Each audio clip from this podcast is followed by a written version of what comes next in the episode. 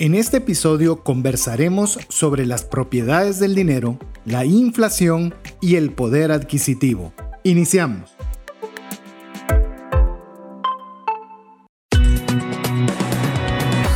Nuestra mirada va más allá de los límites naturales.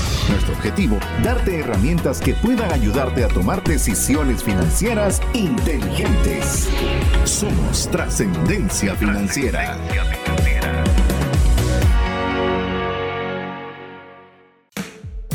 Soy César Tánchez y el primer gran objetivo financiero que tuve de niño fue ahorrar para comprarme un Atari. Mi nombre es Mario López Salguero. Si pudiera diseñar la casa de mis sueños, sería llena de plantas y con áreas muy abiertas.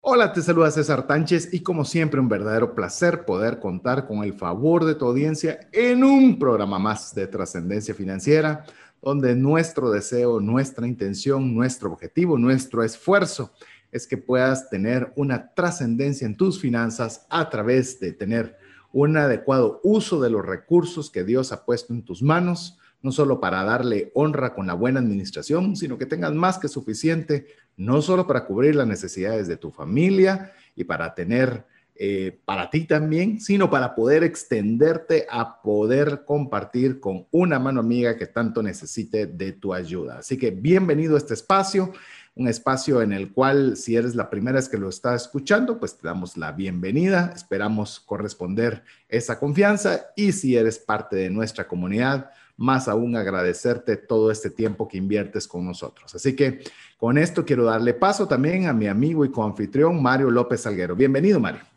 Gracias, César. Gracias, amigos, por tenernos eh, pues, la oportunidad de poder compartir todo este contenido que con mucho cariño siempre preparamos para ustedes. Estamos en una serie bastante interesante y es, quisiera hacer un pequeño paréntesis que hablamos con César. Eh, César, pues ya como ustedes saben, ah, lleva 11 años ya en el programa de trascendencia financiera y me platicábamos de que esta es la primera vez que realmente entramos a platicar durante 11 años del concepto del dinero algo que pues obviamente es un foco principal de lo que es la trascendencia financiera y el concepto, pero creo que es bien interesante cuando desarrollamos este contenido de hablar de no solo el de dónde nace el dinero, cómo evoluciona el dinero y cuáles son estas características que tanto pues nos, nos van a dar una idea también de cómo poder nosotros mantener el valor del dinero que aunque uno cree que el valor y dinero es lo mismo, que si, usted está claro de que eso no es lo mismo, escuche el episodio anterior de esta serie, ya que ahí explicamos exactamente que el dinero es un repositorio de valor, pero no necesariamente es lo mismo. Así que yo creo que es, una, es una serie muy bonita, creo que estamos muy entusiasmados de poder combinarla con este episodio pero también tenemos que estar claros de que así como sube puede bajar el valor del dinero y eso es lo que vamos a seguir hablando el día de hoy, ¿verdad César? Así es, eh, solo para hacer un breve repaso, estamos en una serie de dinero como lo expresamos desde el episodio 1 y hoy estamos en el cierre de esta serie, en el episodio número 3, en la cual principalmente no lo decimos con orgullo, sino como una forma de concepto.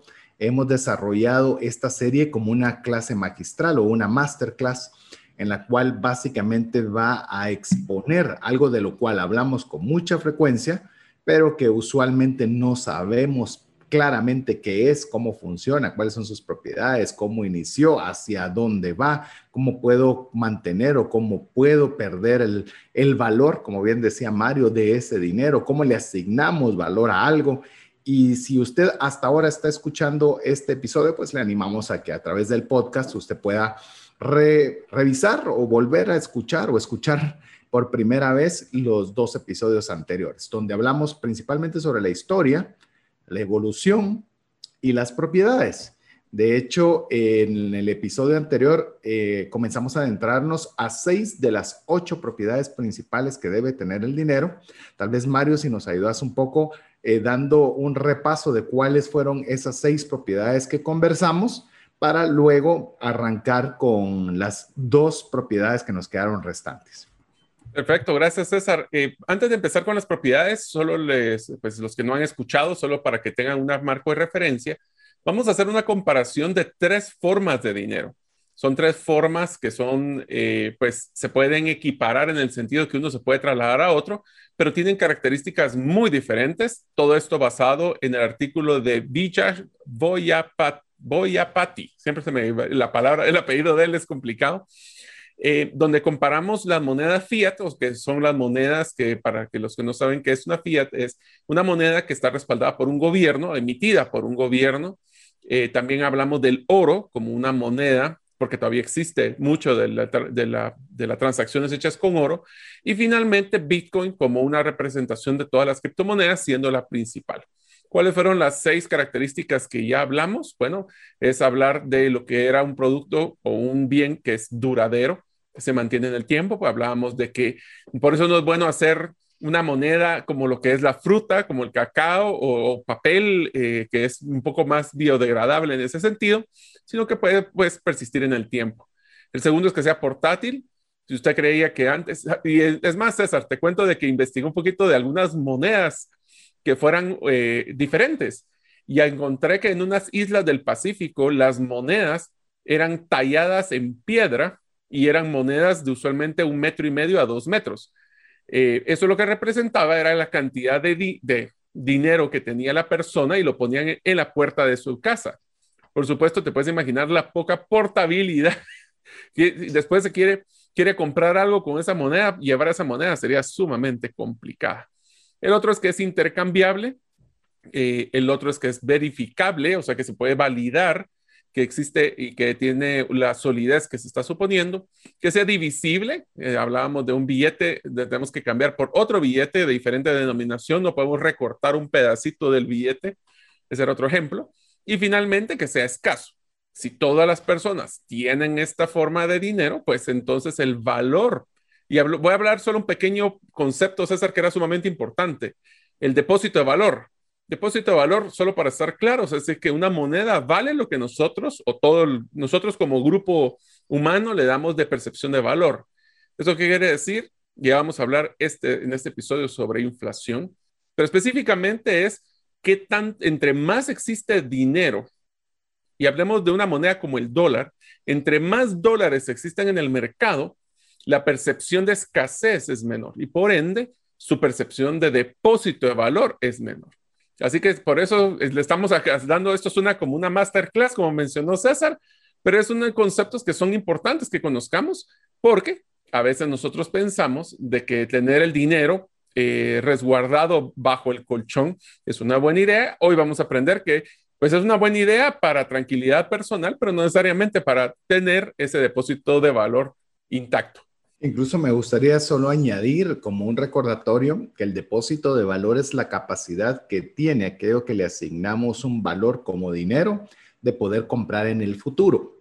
Es decir, hay depósitos de valor en lo cual se va a poder comprar más cosas con el mismo elemento y hay otras en las cuales se podrá comprar menos de lo que se podría comprar en el momento.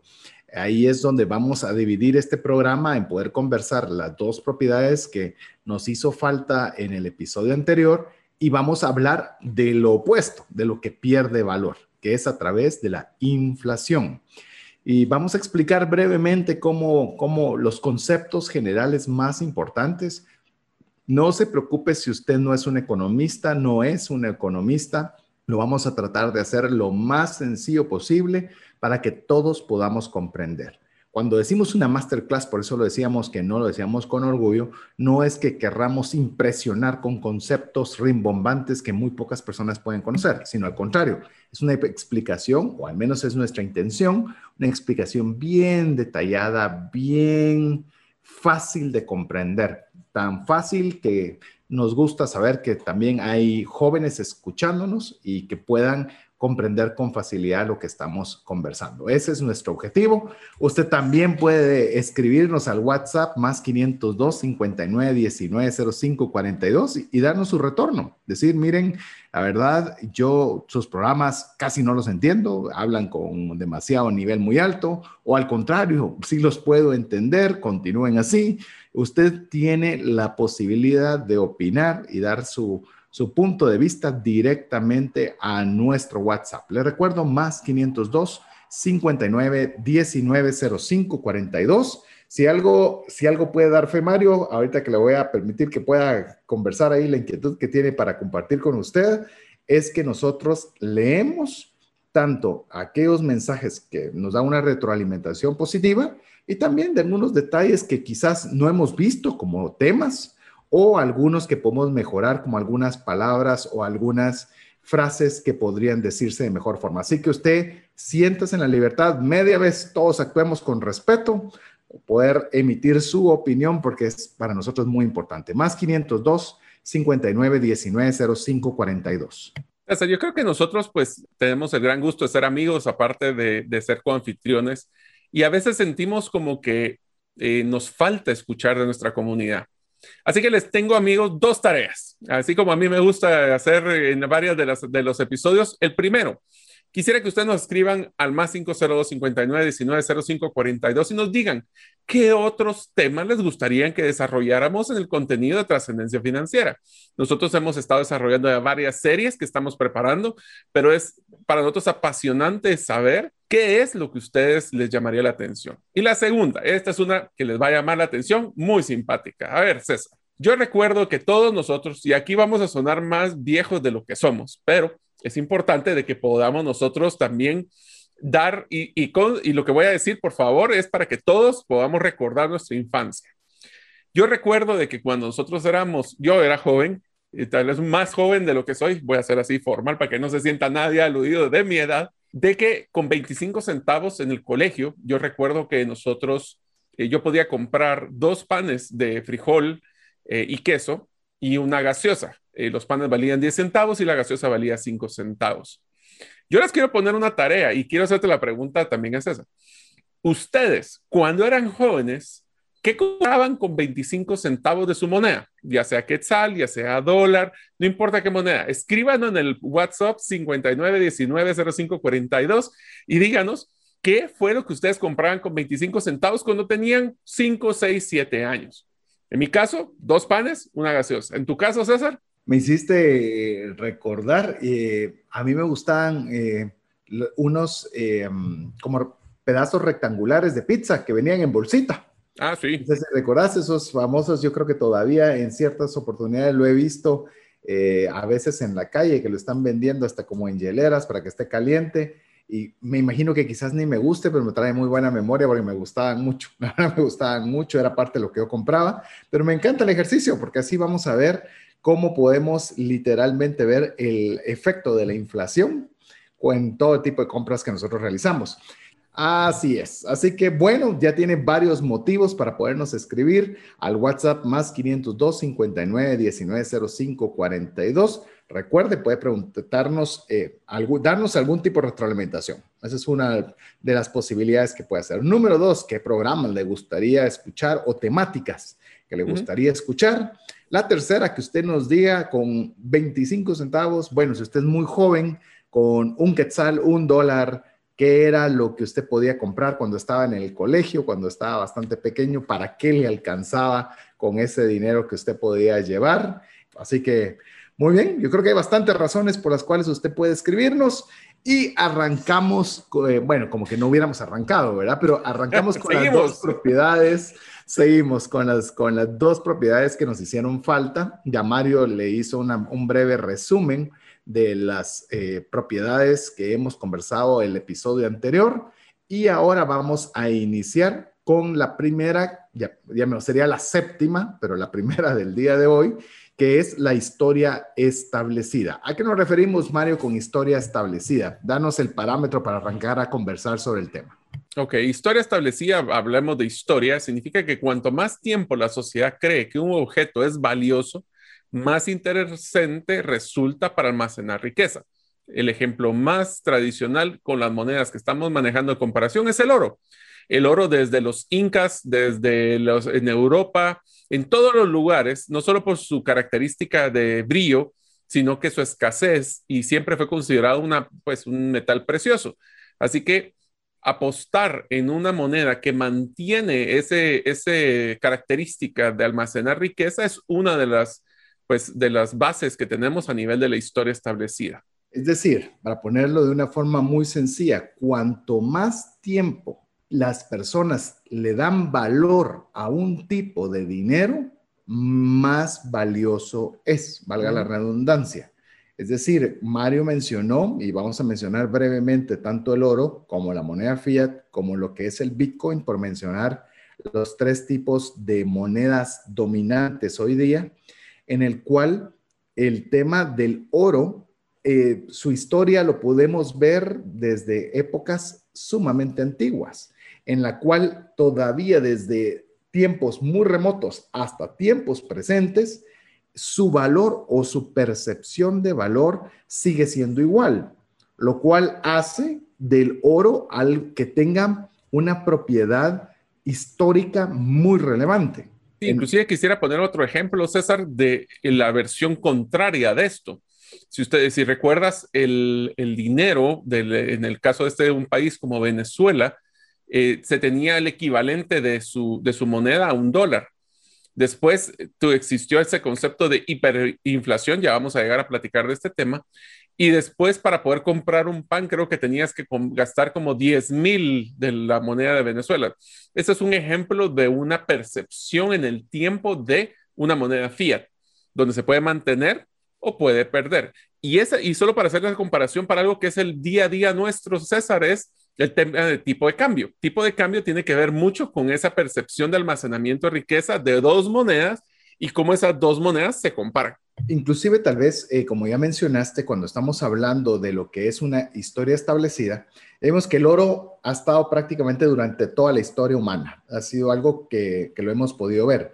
El ejemplo que mencionaste de la persona en una, en o las personas en una isla, que era a través de un tallado de una piedra, pues no perduró en, el tiempo. Entonces funcionó para cierto momento, para cierta ubicación geográfica, pero al no extenderse en la historia, pasó a ser un tipo de dinero irrelevante, a diferencia del oro.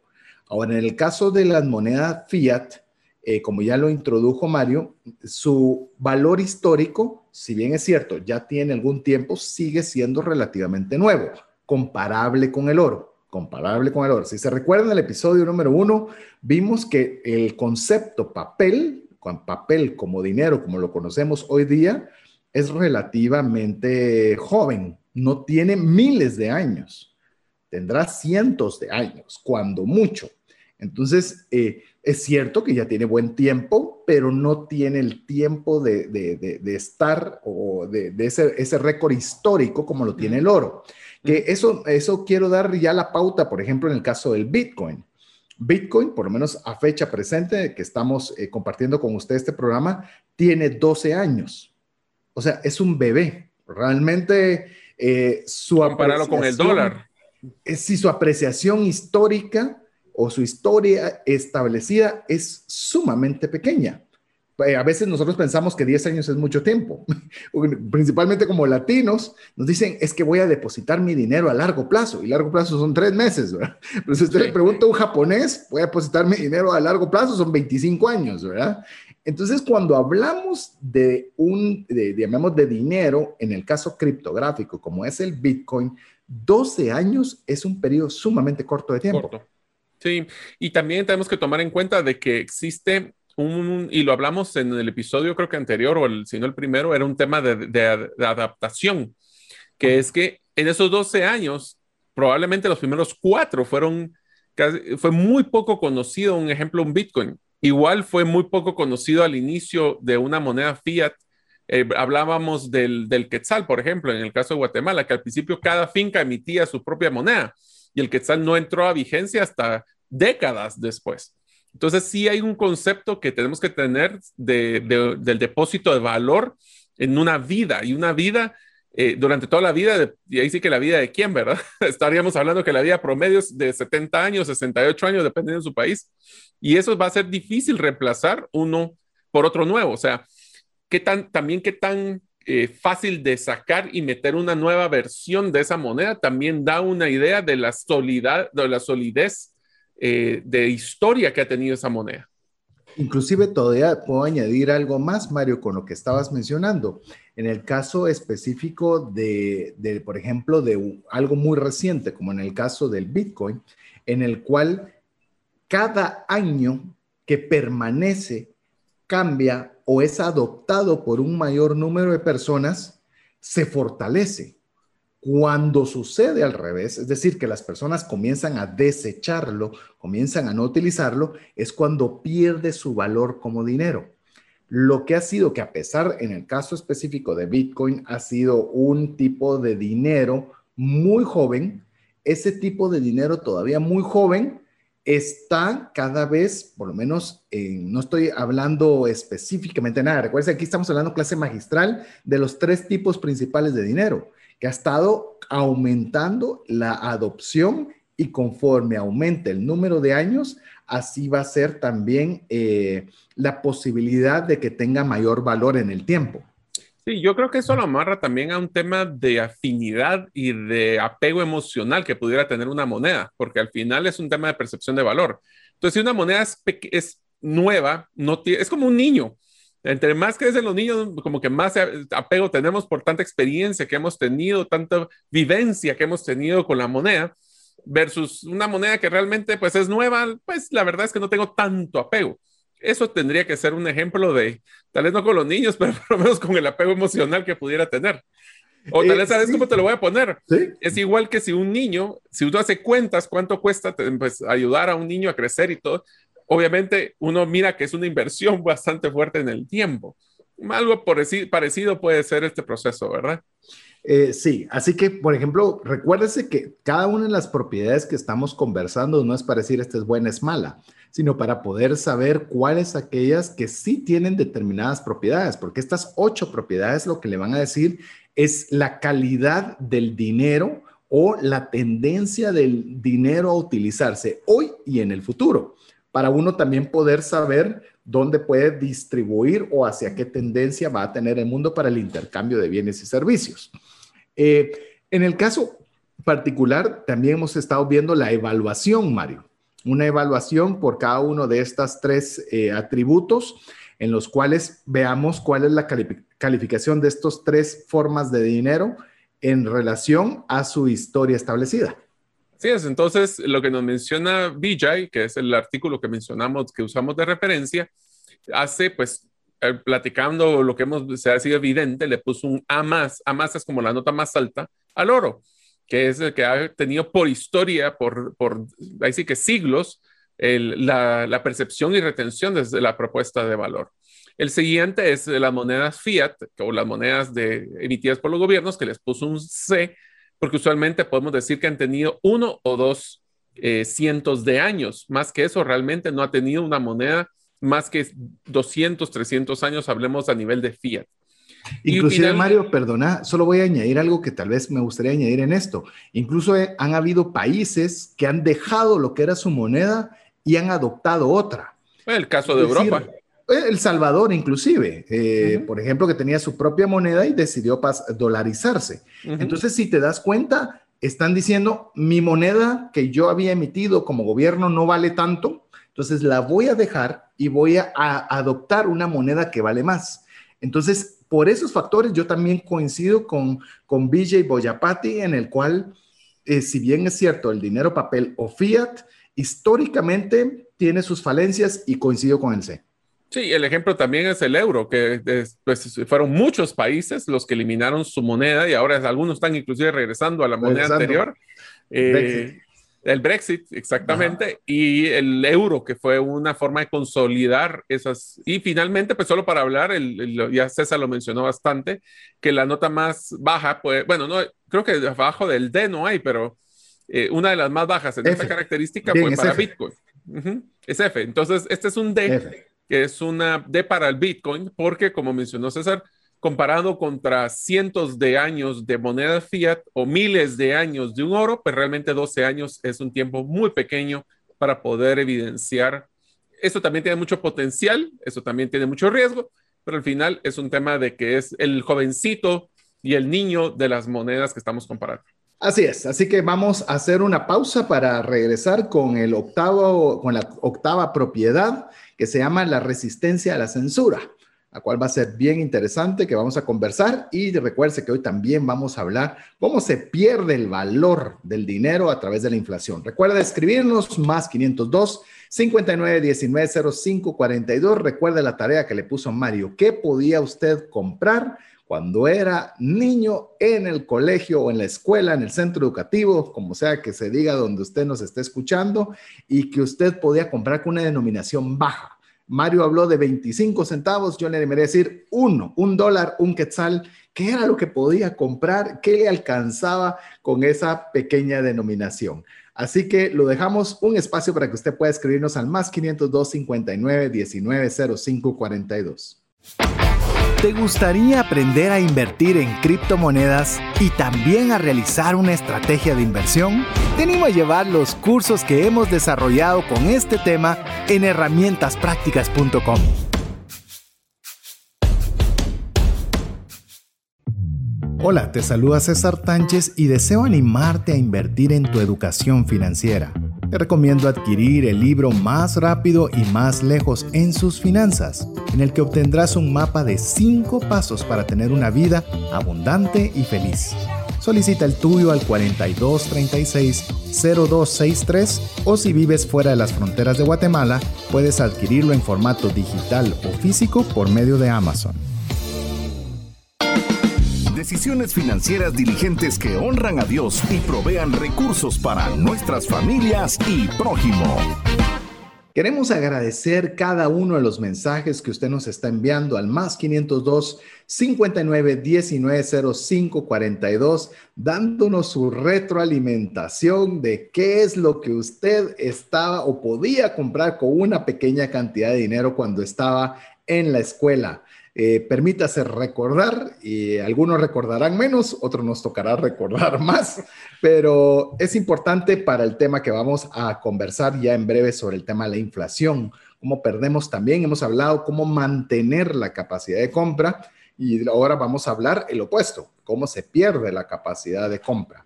A ver, Mario, vamos con la octava y última propiedad que tenemos planificada o que pudimos encontrar en la investigación Queremos decirle que nos basamos mucho, por lo menos este programa va a ser hoy en base a un artículo hecho por BJ Boyapati y también eh, varios artículos muy interesantes de Econopedia, Econopedia. Así que, por cierto, es una muy buena página si usted quiere tener constantemente información relacionada con la economía. Pero bueno, vamos Mario, octavo, que es la resistencia a la censura. Compartimos un poco relacionado a la resistencia a la censura. Y diría que esta es una de las características también más nuevas que se ha desarrollado, especialmente por el mundo descentralizado de lo digital, donde pues eh, se ha creado una conciencia de esa centralización y de esa, eh, llamamos resistencia a la censura, pero realmente es como el, como el Big Brother, es ese ente que está controlando constantemente los movimientos de las monedas y por eso es que cada vez se siente que son más vigiladas las personas. El hecho, pues, ha ganado mucha importancia y le diría que es uno de los factores más eh, entusiastas de los que las personas que estamos involucrados en Bitcoin y en las criptomonedas, por ejemplo, donde es un concepto 100% descentralizado.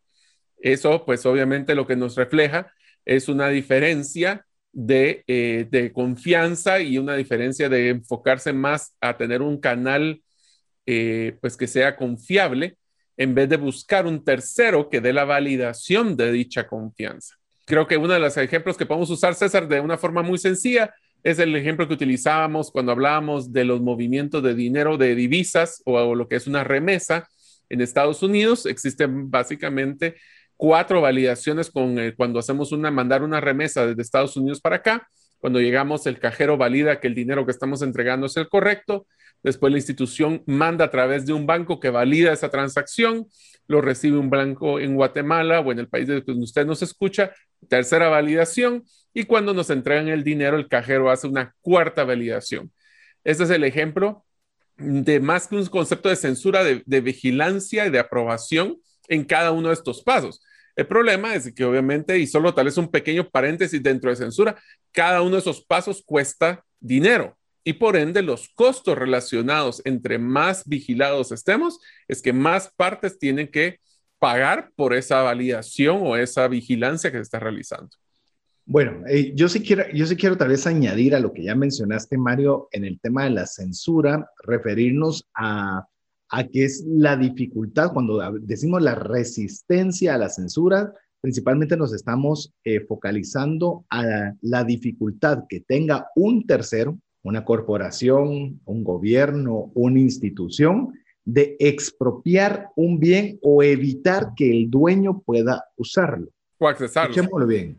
Escuchen bien, así es. Lo que se busca son bienes que son resistentes a la censura, son los que son los preferidos para personas que viven en países donde el control de capital o su régimen político son sumamente complejos.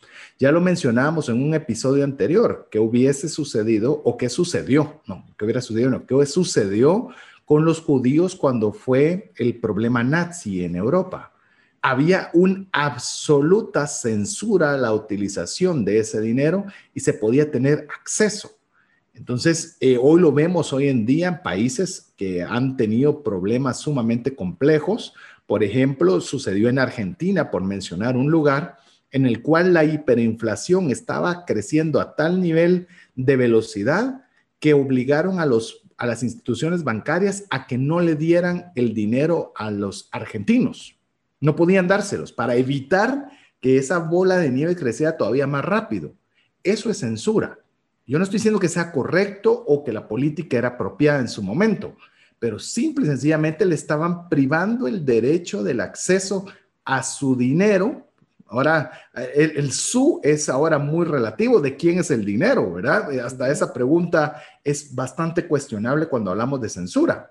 Inclusive, no sé si te recordás, Mario, parte de las eh, recomendaciones que se dieron a los inicios de la pandemia del COVID es vaya y retire una cantidad de dinero en efectivo porque pueden cerrar las instituciones, podemos quedarnos sin efectivo porque vamos a estar encerrados y qué vamos a hacer. Es decir, es un temor válido, es un temor válido, sabe, eh, por lo menos tener la claridad de que si nosotros tenemos el dinero depositado o puesto, depositado se refiere mucho a una institución bancaria, resguardado. resguardado en algún lugar, cualquiera que sea, va a depender de que pueda en algún momento querérselo dar o no.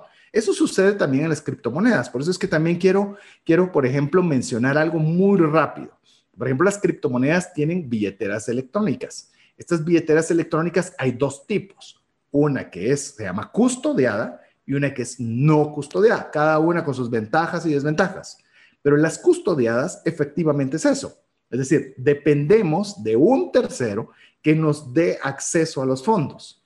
Entonces, en este caso pueden ser resistentes a censura, porque pase algo, la empresa pueda tomar una decisión o le puedan exigir eh, de parte de gobiernos o entidades reguladoras o demás que cumpla ciertos requisitos y hay acceso a censura. Entonces, tenemos que tener mucho cuidado cuando nosotros, eh, por lo menos para poderle dar valor al dinero, eh, considerar este factor que es muy importante.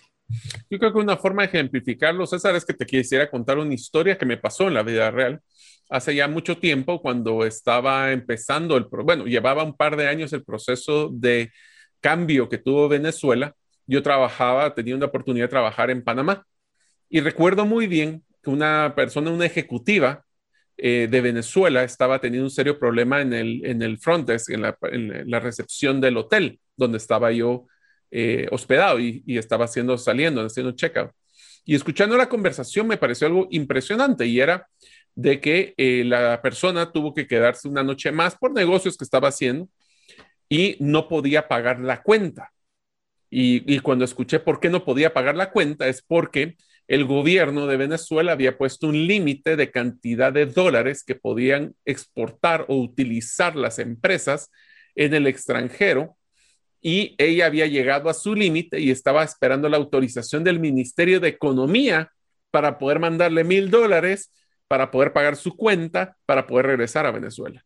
Ese es el tipo de censura que estamos hablando. Así es, y, solo te voy a mencionar algo, porque hemos mencionado ya Fiat, hemos mencionado criptomonedas, te voy a mencionar el oro. Uno dice, bueno, el oro realmente no puede ser censurado. Bien, De hecho, hoy día se encuentra la ley de control de, oro en India, por ejemplo, y Estados Unidos, la potencia mundial que todos admiramos, en los inicios de los 1900 decidieron que era ilegal a las personas tener oro en sus casas y debían entregarlo todo a las instituciones bancarias. Eso sucedió en Estados Unidos. Algunos años después, eso se revocó y había libertad de tener la, propiedad y posesión del oro. Pero eso no limita que en ningún momento pueda haber una censura también para un bien como el oro. Sin ir muy lejos, trata de vender un lingote de oro en, cualquier país del mundo. Vas a tener una censura muy fuerte de saber de dónde lo sacaste, vas a tener que buscar, dar, demostrar que ese de oro era tuyo. O sea, sí existe inclusive hoy por hoy una censura fuerte. Así es, así que en esta, en esta, ya que hemos visto la resistencia a la censura, veamos la calificación que Vijay Boyapati da eh, respecto a las tres formas de dinero que hemos estado conversando. Y Mario, si tenés algún comentario o alguna diferencia de opinión con la calificación de BJ? Bueno, BJ pone como una de las, de las tres monedas que tiene la menor resistencia es el Bitcoin y aunque efectivamente tiene, la, la, tiene una mayor movilidad y menos censura por ser un modelo descentralizado, ya existe. Yo, yo estoy de acuerdo que no le puso un A más porque ya existen retos como las billeteras digitales custodiadas y también ya existe legislación como lo que pasó recientemente en China, donde los países están tratando de censurar hasta estas monedas digitales. El siguiente, que es un C, es el del oro, porque era lo que mencionábamos, tratemos de mover oro y de, de, venderlo, y no es una libre transacción que existe, desde un modelo de joyas hasta un modelo de encontrar una pepita de oro tirada, va a tener que tener un proceso de validación fuerte y la más fuerte de todas, que es el D, son todas las monedas fiat, porque esas todas tienen que estar validadas por un gobierno para poder darle la validación. En este caso, todo el tema de falsificación de dinero, que si no tiene todas las características especiales, simplemente no se puede eh, pues, manejar, aunque fuera un papel muy bien impreso, como dirían. Así es. Eh, yo coincido con esa calificación. Creo, eh, no, o sea, creo que tenemos una moneda, gracias a Dios, por ejemplo, en el caso Fiat, Guatemala, con un muy buen respaldo. Hay muchos gobiernos que tienen buenos respaldos sobre sus, sobre sus monedas fiat, pero hay países donde el tema de la censura es más importante que para otros. Por ejemplo, nosotros en un país como Guatemala o Estados Unidos, la censura a veces nos suena como una palabra muy lejana, pero hay países en continente africano, lamentablemente en Sudamérica, donde la censura es muy importante y puede afectar de una forma muy severa pues el acceso a recursos y esos accesos a recursos implica también poder tener lo necesario para subsistir. Así que no es poca cosa este, esta, esta octava propiedad del dinero. Así que, ¿te parece? Vamos a hacer un breve repaso de cada una de las que vimos. Hemos visto duradero, portátil, intercambiable, verificable, divisible, escaso, que tiene una historia establecida y que es resistente a la censura. Aquí están las ocho propiedades que debería tener un buen dinero, un buen dinero. Cuantas mejores calificaciones tenga en la mayoría de estas variables, mejor. Pero bueno, Mario, sucede, hemos estado hablando cómo hay un mejor dinero, cómo preservar el valor, el depósito de valor y la evolución y sus propiedades, pero hay un factor que no vamos a adentrarnos mucho en la parte económica, porque también el tema de, técnica, porque también voy a mencionar, vamos a hablar ahora de la inflación, que es la pérdida del valor o de la pérdida del poder adquisitivo de un, de un bien o de una moneda respecto de un bien. Eh, tiene algunos efectos positivos también en la economía y a veces es manipulable para lograr A, B o C pero hoy lo vamos a hablar específicamente, vamos a tratar de concentrar este concepto, cómo la inflación hace que nosotros perdamos eh, o pues, se pierda la capacidad de valor en un, en un dinero. Así que, ¿qué te parece si arrancamos con el tema ahora? Vamos a irnos por la otra vía. Uno no era cómo preservarlo, ahora vamos a ver cómo puede disminuirse el dinero. Ok, entonces hablemos el primero, el concepto de qué es la inflación. La inflación en economía es el aumento generalizado y sostenido de los precios de los bienes y servicios existentes en el mercado durante un periodo de tiempo. Usualmente la inflación se maneja en un concepto anual. La inflación anual, este es un indicador que en todos sus países ustedes deberían de poder accesarlo. Eh, hay que saber leerlo porque existen inflaciones eh, hablemos de estadística gubernativa y hay otros que es lo que se percibe realmente en, la, en el poder adquisitivo. Cuando el nivel general de los precios sube, con cada unidad de moneda se adquiere menos bienes o servicios.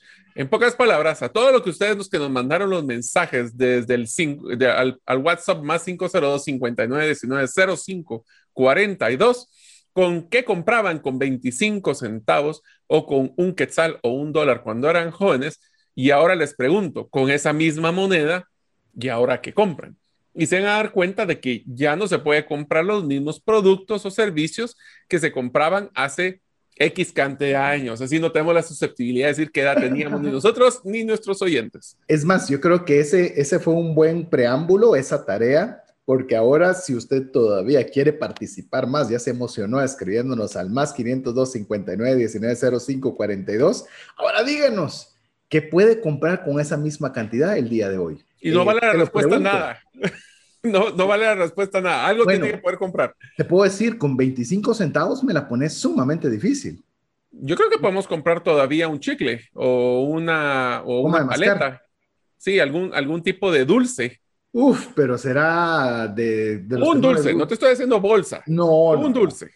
Es más, te diría con un quetzal te puedo decir tres tortillas. Eso sí te lo puedo, sí ah, lo tengo más o menos para podértelo mencionar. Pero aparte de una tortilla que podríamos pensar, y lo digo con mucho respeto para quien no tiene alimento en un día, podría ser un complemento de comida, pero hablamos de un trozo de pizza en bolsa, ni de milagro. De dos ni panes con una bolsa de, de queso y de cereales, nada. Sería cantidades eh, sumamente difíciles. Entonces, ¿qué significa la inflación? Es cuando usted compra algo hoy, hablemos, eh, en el caso de Mario mencionó que con 25 centavos compraba eh, dos panes con frijol, ¿correcto? Y una, y una agua gaseosa, ¿verdad? Así es. Una agua gaseosa. Esos mismos 25 centavos, si Mario los hubiera guardado y hubiera dicho, yo no me voy a comer ese pan con frijoles, no voy a, a comprarme esa gaseosa y voy a conservar estos 25 centavos. Hoy día, pasados una buena cantidad de años después, por no decir un montón de años después, eh, no le alcanzaría para comprar ninguno de esos elementos. Eso es la inflación.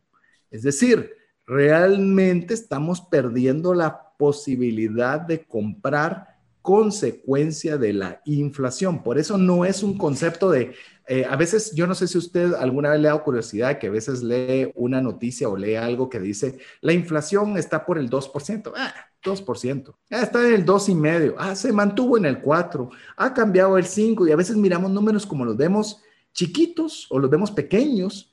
Eh, tendemos a no tener la importancia. Pero eso, acumulativo, compuesto, en el tiempo, resulta ser una cantidad de dinero importante que nosotros perdemos a menos que hagamos algo. Por eso le hicimos toda la, toda la base de lo que es reserva de valor. Por eso es que hoy por hoy los CFOs o los, eh, los encargados de empresas grandes, uno de sus principales atributos hoy día es ver cómo preservar el valor de sus de sus, eh, no de sus ingresos, de sus, eh, utilidades, de sus activos, para que no suceda efectivamente esto, Mario. Y te diría que también el, voy a utilizar un, tema para que si ustedes creen que la inflación es importante, la inflación es el indicador más importante que toman en cuenta los gobiernos, así como muchas em, eh, empresas, para definir el ajuste salarial de las personas.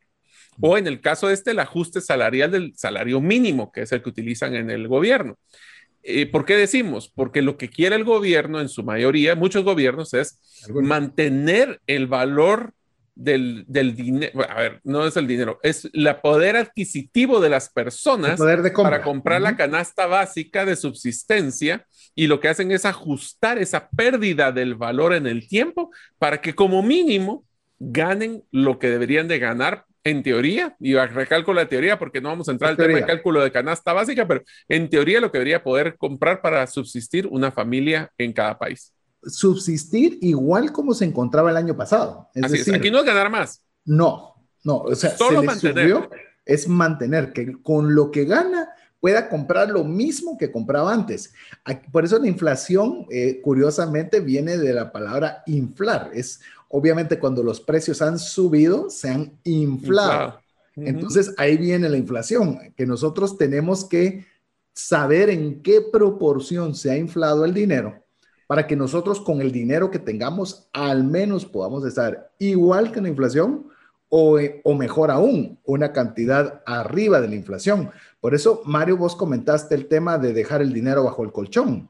Si dejamos el dinero bajo el colchón, eh, muy posiblemente no estamos ahorrando, por decirlo de una forma, solo estamos guardando un dinero que cada vez se puede conseguir menos que con lo que se podía en el momento de guardarlo te lo voy a poner así. El, eh, bueno, hace una semana tuve el gusto de estar almorzando con mi mamá y ella me contó una historia muy simpática y es que su primer salario, cuando ella, pues hace ya bastante tiempo, era de 500 quetzales, pero 500 quetzales en ese momento era 500 dólares que, equivalían a un salario competitivo en su momento, bastante competitivo en su y momento. 500 dólares de ese tiempo. De no son los mismos esos 500 dólares de ese momento que los 500 dólares hoy, eh, hoy día. Y su hipoteca de la, del terreno que ella compró original era de 180 quetzales. Así que ese es el ejemplo de cuando, por eso es que dicen que el, el tenemos que tener cuidado cuando hacemos, por ejemplo, una compra de un bien inmueble, porque a nosotros nos costó 10 y ahora vale 100, pero ese 10, ¿cuánto realmente es el poder adquisitivo de esos 10 en el momento que estamos haciendo la evaluación? Es por eso que es una reducción del poder de compra del dinero al final. Así es, es una buena forma de resumir ese concepto, es que podemos comprar menos con lo mismo que tenemos. Yo sé que soy redundante, pero yo creo que ya con el contexto que le hemos dado ya lo podemos poner en el justo, en el justo parangón. Habiendo dicho eso, ya conocemos la inflación, ¿qué es lo opuesto? ¿Qué es lo opuesto? Es decir, que yo pueda comprar más cosas con el dinero que tengo, en lugar de menos, comprar más. A eso se le llama deflación. Esa es deflación. Es decir, en, ni, nos vamos a adentrar porque... Eso, es como un unicornio. Es rarísimo que aparezca, pero sí. Y te digo, eh, gubernamentalmente no interesa. No es algo que los gobiernos quieran fomentar. Y usted podrá decir, ¿y por qué? Porque como usted se va a dar cuenta, y solo partamos de, de la base sencilla. Si usted, en el ejemplo que hicimos de que Mario no se comió el pan con frijoles y el agua gaseosa y lo decidió guardar en el colchón y ahora no puede comprar nada, Mario piensa, mejor me como mi pan con frijoles, me como mi, me tomo mi agua gaseosa. En vez de dejarlo en el colchón. Exactamente. Y eso entra dinero, eh, comienza a mover economía y comienza a generar impuestos y es más interesante para captación de recursos de Estado que obviamente donde todos pueden comprar con menos, resulta que entonces no hay tanto movimiento y tampoco hay tanto ingreso. Entonces, eh, como les digo, no vamos a entrar a políticas monetarias, mucho menos a políticas sueltas, pero sí que al, conocimiento de cómo funcionan cada uno de estos conceptos económicos para la disminución del poder adquisitivo como es la inflación. Pero bueno. Y solo quisiera hacer un paréntesis antes del corte, César, y es este, eh, lo hablábamos en el corte. Realmente, amigos, este, este masterclass, esta serie, nos hubiera encantado a César y a mí poder haberlo escuchado hace 10 años, porque creo que hubiéramos tomado decisiones bien interesantes y diferentes. Así que espero que le estén sacando provecho. ¿eh? De hecho, a, platicándolo con Jeff, me decía perfectamente Jeff, 10 eh, años, dos años antes quisiera haber conocido todos estos conceptos. Pero bueno, como bien dice un proverbio japonés, el mejor momento para haber sembrado un árbol fue hace 10 años. El segundo mejor momento, hoy. Así que lo dejamos que usted pueda escribirnos al WhatsApp más 502 59 19 05 42 y nos pueda compartir cuáles son eh, o qué era lo que usted podía comprar cuando usted estaba en la escuela con una denominación pequeña con lo que le daban sus papás, ya sea un quetzal, un dólar, 25 centavos. ¿Y qué es lo que puede hacer usted hoy con esa misma cantidad? Lo dejamos mientras usted nos escribe al WhatsApp más 502 59 19 05 42. ¿Te gustaría aprender a invertir en criptomonedas y también a realizar una estrategia de inversión? Te animo a llevar los cursos que hemos desarrollado con este tema en herramientasprácticas.com. No permitas que una enfermedad o fallecimiento inesperado destruya la economía familiar. Contrata un seguro de vida, gastos médicos o de bienes con expertos. Cotiza el tuyo al WhatsApp 5995 4444. Tener seguros es una decisión financiera inteligente. Mensajes vía WhatsApp 502 5919 0542. Espero que usted esté pasando un tiempo muy agradable y principalmente que pueda estar aprendiendo algún concepto, alguna idea que pueda agregarle valor y le ayude al propósito del programa a trascender financieramente. Estamos conversando sobre lo que son las últimas dos propiedades de que vale la pena considerar a cualquier tipo de dinero y principalmente estamos ahora hablando Mario sobre el tema de la inflación que es cómo podemos perder el poder adquisitivo de lo que tenemos. Pero poder adquisitivo se oye una palabra todavía muy sofisticada. ¿Qué te parece, Mario, si comenzamos a conversar qué es el poder adquisitivo? Ok, el poder adquisitivo realmente es la cantidad de bienes o servicios que podemos conseguir con una cantidad de dinero fija según el nivel de precios vigente en el país. ¿Esto qué quiere decir? Si son 100 con 100 de lo que la moneda que, de, que usted eh, tenga en su país donde nos escuche, ¿qué puede comprar con esos 100 ahora y qué podía comprar hace 10 años con esos mismos 100? Ese es el ejemplo de un poder adquisitivo. Incluso podemos pensar, amigo, amiga, que nuestro, llamemos nuestro poder adquisitivo es más grande cuando podemos cubrir una determinada cantidad de compra de bienes o servicios con una cantidad específica de dinero. Es decir, cuanto más puedo comprar con aquello que tengo, significa que mi poder adquisitivo es mayor que otra persona en otro país, en otra realidad, en otra inflación, en otro tipo de moneda, es cuánto puede adquirir. A ver, voy a, voy a poner un ejemplo acá. Yo he visto, por ejemplo, de muchos norteamericanos que una vez llegan a una etapa de jubilación, es decir, ya tienen un ingreso que van a recibir de forma constante, ya no están trabajando, no se quedan a vivir en Estados Unidos, sino que se retiran principalmente Panamá, es uno de los que yo tengo conocimiento. Costa Rica, antigua. Con la misma cantidad de dinero que reciben, tienen una... Costa Rica es otro, tenés toda la razón es decir, tienen una, pueden adquirir más bienes por esa misma cantidad de dinero. Voy a hablar en dólares, voy a hablar mil dólares, por decir cualquier número. Con mil dólares posiblemente un norteamericano en Estados Unidos viviría de una forma muy precaria, pero con esos mil dólares viviría de una forma más holgada en países como Costa Rica o en países como Panamá.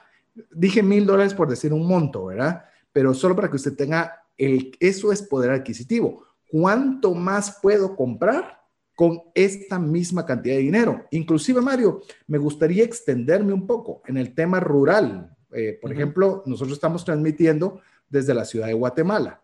Pero yo no sé si te ha pasado o lo has percibido igual como lo he percibido yo, pero por ejemplo, he ido a Quetzaltenango, que es un departamento de Guatemala, en el cual uno entra a un restaurante a comer y uno dice, pero qué barata es la comida aquí. O sea, con menos puedo comer mucho más de lo que yo podría hacerlo en la ciudad capital.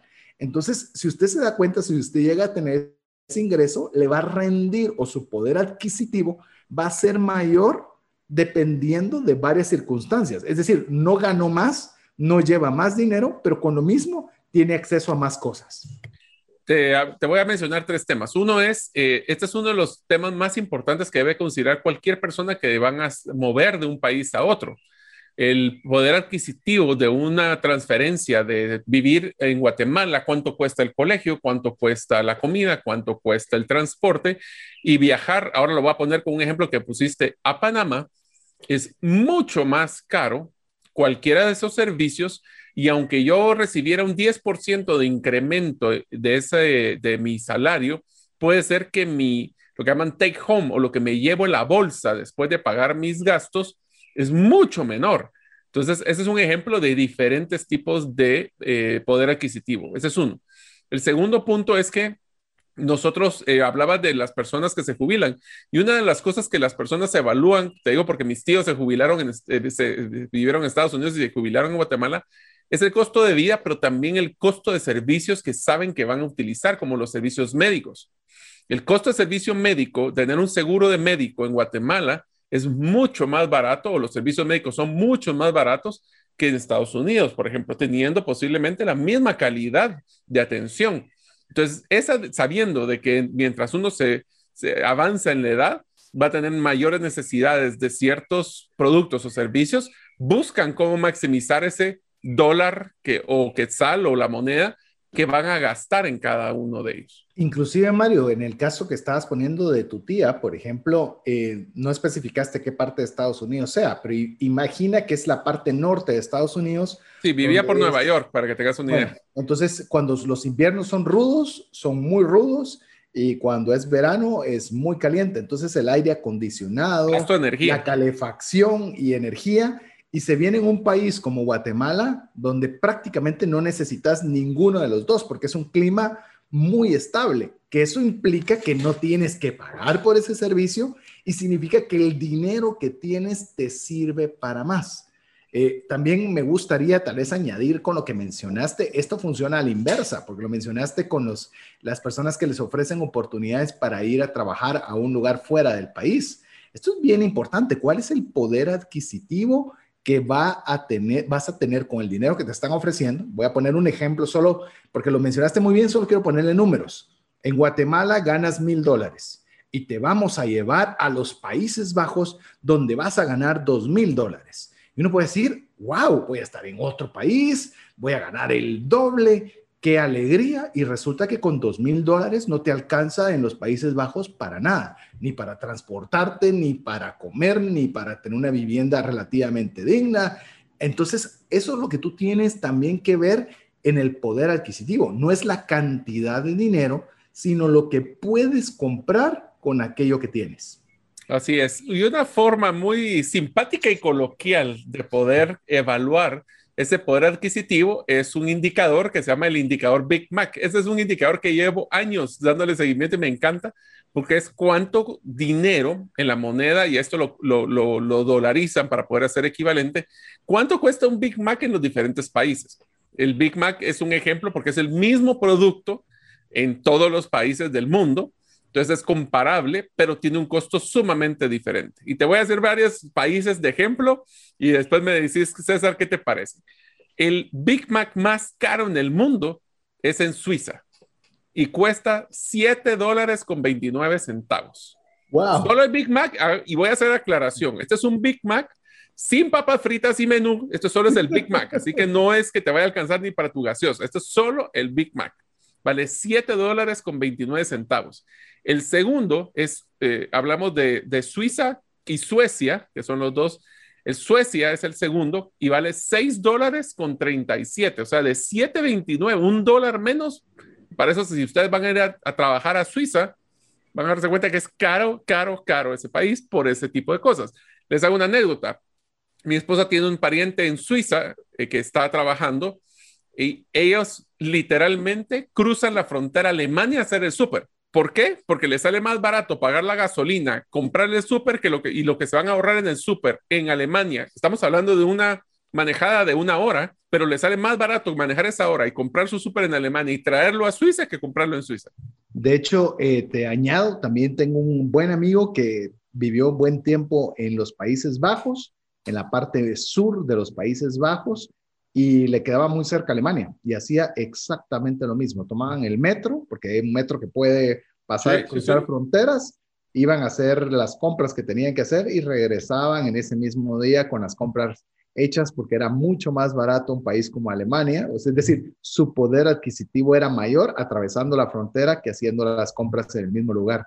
Y de casualidad, Mario, tenés en Guatemala, por poner nuestro punto, Guatemala y Estados Unidos, que quizás serían los que me gustaría tener de factor cuánto cuesta el Big Mac en estos dos países. Sí, eh, solo termino el top 5, es, ah, eh, hablamos de Suiza 729, Suecia 637, Noruega 609, para que veas que Estados Unidos es el, el cuarto el lugar de más caro, con 5 dólares con 66 centavos. Y el, el, quinto me pareció impresionante, Israel es de 5 dólares con 35. Guatemala, para que tengan una referencia, eh, está costando, ahorita les digo, 3 dólares con 20. O sea, estamos costando la mitad de lo que el poder adquisitivo en Guatemala es la mitad más o menos de lo que es en, en Suiza. Es decir, hay un mayor poder adquisitivo para un suizo venir a Guatemala, que significa que puede comprar, si tomamos este índice como referencia para todo, porque sé que no aplica para todo, del doble. Puede comprar dos Big Macs por lo que compraría uno en Suiza. Ese es el equivalente. Y eso le sirve referencia para ver las demás cosas, que pueden ser viviendas, servicios, turismo, comida, transporte, el costo de un vehículo, les sirve de una referencia. A ver, quiero tal vez todavía darle un espectro todavía más amplio de la importancia de, del poder adquisitivo. Viajes, viajes. Si usted desea viajar, y que le rinda más el dinero, es decir, que con menos pueda disfrutar más, tiene que buscar países donde el, poder adquisitivo sea más amplio. Es decir, si usted quiere ir a Suiza, significa que va a tener que llevar una buena cantidad de recursos, como a Suecia, Noruega, eh, va a tener que llevar una buena cantidad de recursos porque de acuerdo a este índice su poder adquisitivo va a ser menor. Por eso muchas veces eh, viajes, por ejemplo, Estonia, viajes a Rusia, viajes a... Rusia es el penúltimo, con esto te digo, en el índice... Dame, dame el de Rusia, ¿cuánto cuesta? 1,81. Correcto. Está hablando, lo que confirma lo que estoy mencionándole. Rusia es un lugar sumamente económico para poder viajar. Ya tuve la oportunidad de estar ahí para el último mundial y le puedo decir es exageradamente barato. O sea, es sumamente barato, es un país sumamente barato por estar. Significa que como país, Guatemala, podemos comprar mucho más viajando a un lugar, por ejemplo, como Rusia, que quizás lo que puede hacer viajando a Suiza de Suecia. No estoy diciendo nada, nada de que no viaje a Suiza. Solo poder adquisitivo. Poder adquisitivo. Entonces usted dice, mire, yo tengo dinero, pero no tengo mucho para viajar y quisiera poder irme una semana. No es lo mismo una semana en Suiza que una semana en Rusia. ¿Por qué? Por el poder adquisitivo. Ahí es donde solo voy a, te voy a decir solo para terminar el índice, el orden de los países en Centroamérica, que creo que sería como una buena referencia. El Big Mac más caro en Centroamérica es Costa Rica, con 3 dólares con 83. Es seguido después por Honduras, 361, Nicaragua, 356. Después está eh, Guatemala, 320. Y me pareció muy interesante, México, 268. O sea que si ustedes amigos quieren cruzar la frontera con nuestros amigos del norte, si están en Guatemala, su poder adquisitivo como guatemaltecos va a ser mejor en México, por ejemplo. Eh, en Costa Rica. Sí, y, decime, Mario, todos, eh, por lo menos yo tenía boletos comprados para ir a México antes del tema de pandemia. Lamentablemente con pandemia y todo los perdí, pero quiero decirle algo, ese era mi parámetro para ir a México. Nuestro poder adquisitivo de comida, de compras, porque dicen que es sumamente económico. Y tal vez, el, y esto es bien interesante, el mexicano puede no sentirlo, pero como, como hay un poder adquisitivo diferente, geográfico, eso permite que, por ejemplo, para los guatemaltecos sintamos que es un país mucho más barato que el nuestro. Así es. Y eso es por eso, y te lo voy a poner en complemento. Y si eres de Costa Rica, no solo es un menor poder adquisitivo que en Guatemala, sino que es un tipo de conversión de moneda sumamente complicado porque ahí estamos hablando de que son 10 mil colones, que es un ejemplo de la moneda, es una denominación común para hablar, creo que ahorita está 23 mil colones por, por dólar, no me acuerdo cuánto es el tipo de cambio, pero son miles de miles de miles, o sea, comprar un automóvil, me acuerdo que eran millones de, colones eh, y eso pues es difícil de hacer la conversión y a veces por eso es que el, cuando viajamos a Costa Rica se vuelve un proceso difícil de saber si está barato o no está barato.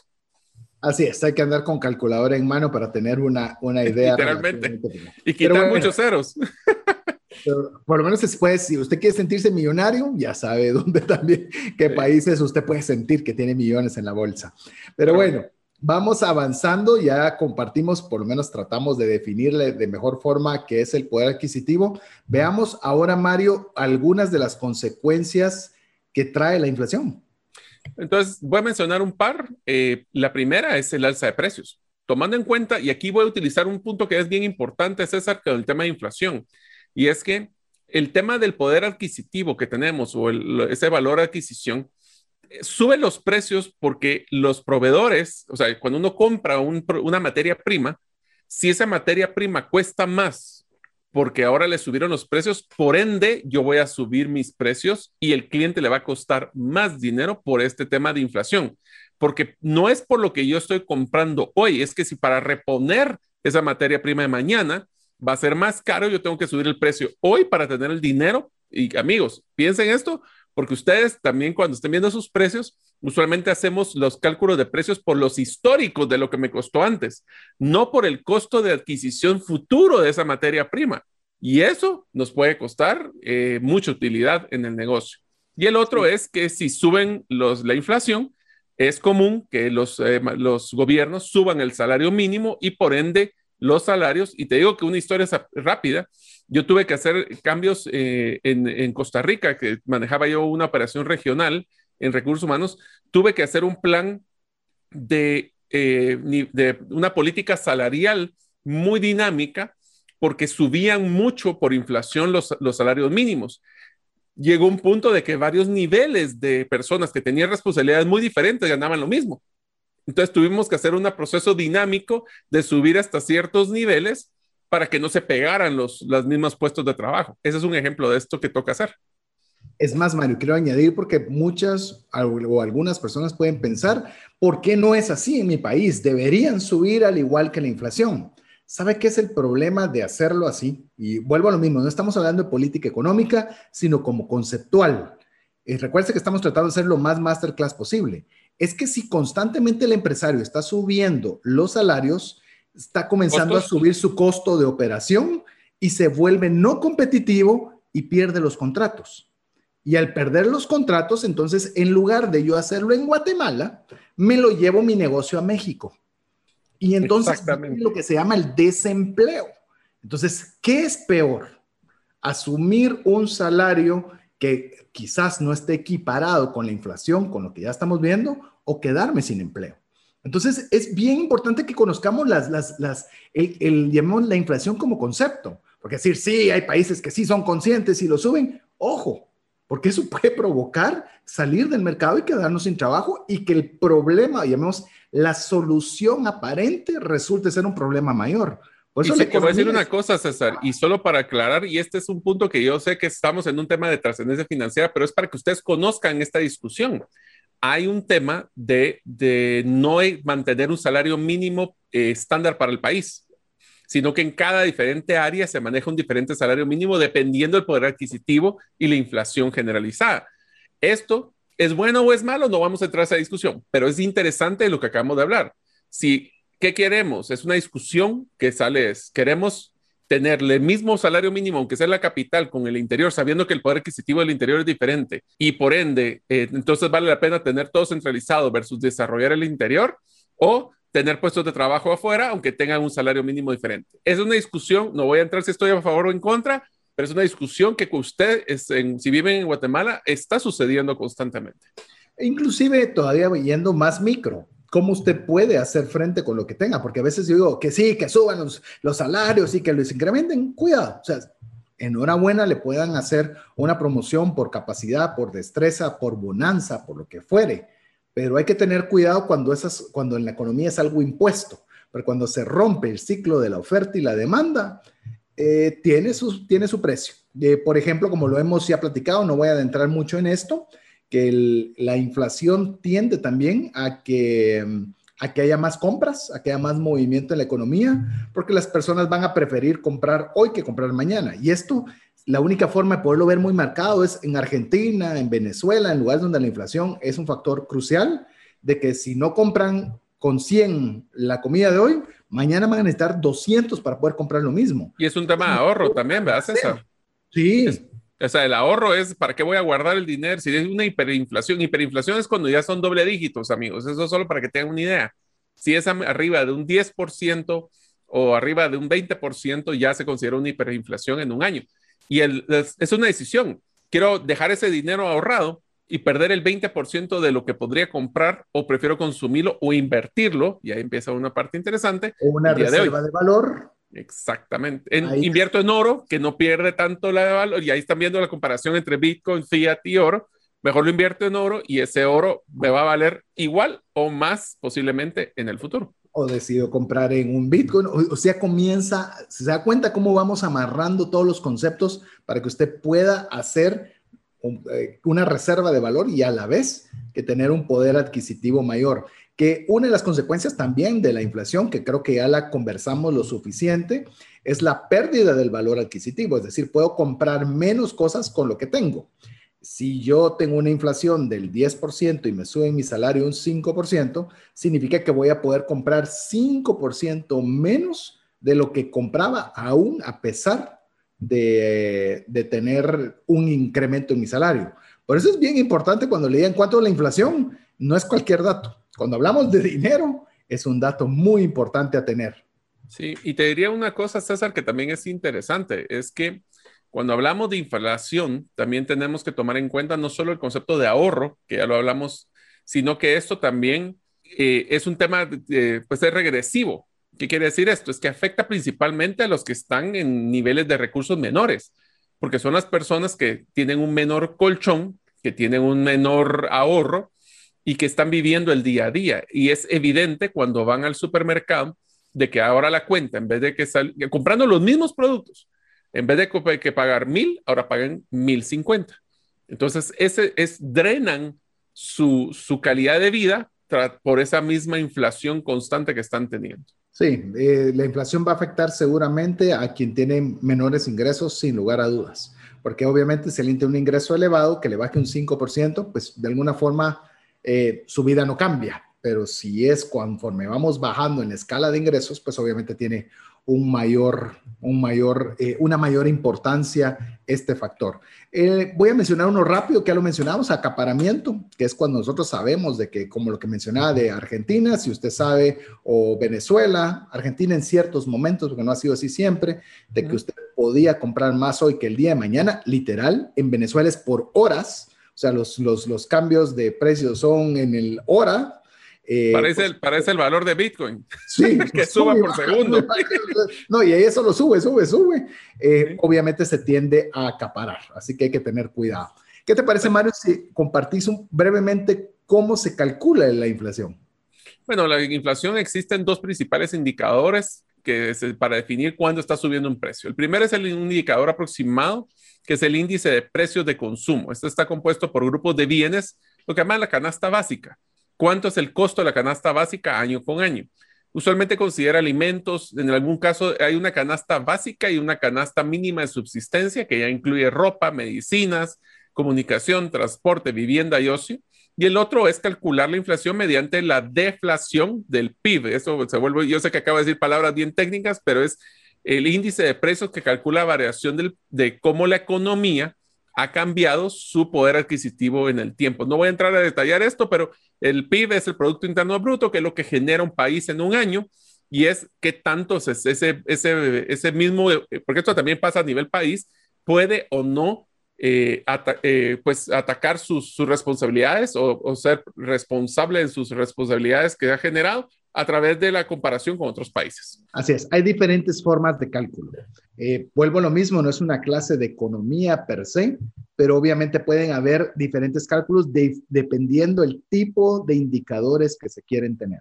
Pero nosotros hemos ido por lo básico, pero le dimos las dos principales indicadores para que usted lo conozca. Ahora, causas de la inflación. Veamos, eh, si quieres, vamos mencionándolos brevemente, Mario, las principales causas de inflación y si tenemos algún comentario con ellas. Ok, voy por la primera, la inflación por demanda. Aparece cuando aumenta la demanda. Esta es oferta y demanda. ¿Se recuerdan, amigos, que ese es uno de los factores más importantes a nivel de, de la percepción y todo lo que hemos hablado del dinero? Bueno, pues aumenta la demanda general y la oferta en el sector productivo no es capaz de hacer frente a dicha demanda. En pocas palabras, necesitamos más de lo que se produce.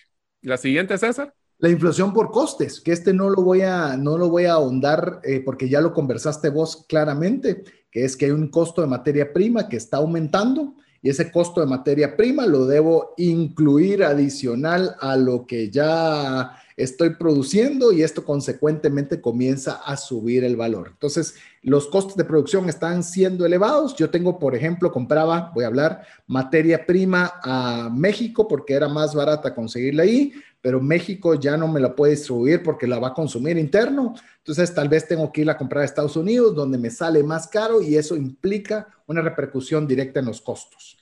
Otro ejemplo es la inflación autoconstruida o lo que yo ya la llamo la, especulativa, que es no es lo que está costando actual, es lo que yo creo que va a costar en el futuro. Y la última es una que es el aumento de la base monetaria, y este sí voy a usar el ejemplo que es el más difícil de todos, que es Estados Unidos. Estados Unidos va a entrar a un modelo de, de inflación muy fuerte por ese estímulo económico que les lanzaron, que ya va por rascando los 4 trillones de dólares. Ese es dinero que metieron a la economía, pero es dinero que no tenía un sustento productivo y por ende lo que va a hacer es que va a generar una afluencia superior de dinero. Y ustedes saben, entre más dinero, menos la percepción de valor menos valor adquisitivo. Basta si usted quiere calcular, quiere agarrar, eh, alquilar un vehículo, quiere alquilar un hotel, quiere movilizarse, se va a dar cuenta que ya no es un destino tan accesible y es un destino que requiere muchos recursos porque obviamente está sucediendo una inflación considerable a base principalmente del aumento de la base monetaria. Pero bueno, eh, creo que cerramos aquí, ya, ya cerramos acá con el tema de cómo el dinero aumenta o decrece de su valor. Esperamos que haya sido algo que le haya ayudado y le haya enseñado. Mario, gracias por estar no solo en este programa, sino en toda la serie de dinero. Pues miren, espero que les haya dado mucho valor, que yo sé que es una clase magistral la que les hemos dado, mucho contenido, muchos términos, tratamos de simplificarlo, esto son clases de microeconomía y macroeconomía que se miden en la universidad, pero creo que es interesante de que ustedes hayan comprendido ese, cómo manejar su dinero, cómo de dónde viene y hacia dónde va. Así que les espero que les haya sido mucho valor y los esperamos ver en el próximo episodio. César. Así es, cerramos serie de dinero. Muchas gracias a usted por estar con nosotros. Si cree que todavía fuimos más rápido, le animamos de que usted vuelva a escucharlo despacio en el podcast. Pueda poner pausa, agarrar papel y lápiz y pueda junto con nosotros aprender. Así que... Ah, perdón, solo antes de que cerremos, ¿saben qué sí les recomiendo y se la dejo como tarea para variar? Es, yo creo que vale la pena que esto lo vean con su pareja y lo escuchen con su pareja y con sus hijos, para que sus hijos vayan comprendiendo este criterio de dinero antes de que sea un tema, un factor importante en la vida de ellos. Perdón, César. Así es. Así que con esas palabras de Mario cerramos el programa agradeciéndole el favor de su audiencia. Esperamos contar con usted en un programa más de trascendencia financiera. Mientras eso sucede, que Dios le bendiga. Por hoy, esto es todo. Esperamos contar con el favor de tu audiencia en un programa más de trascendencia financiera. Esta es una producción de iRadios Guatemala Centroamérica.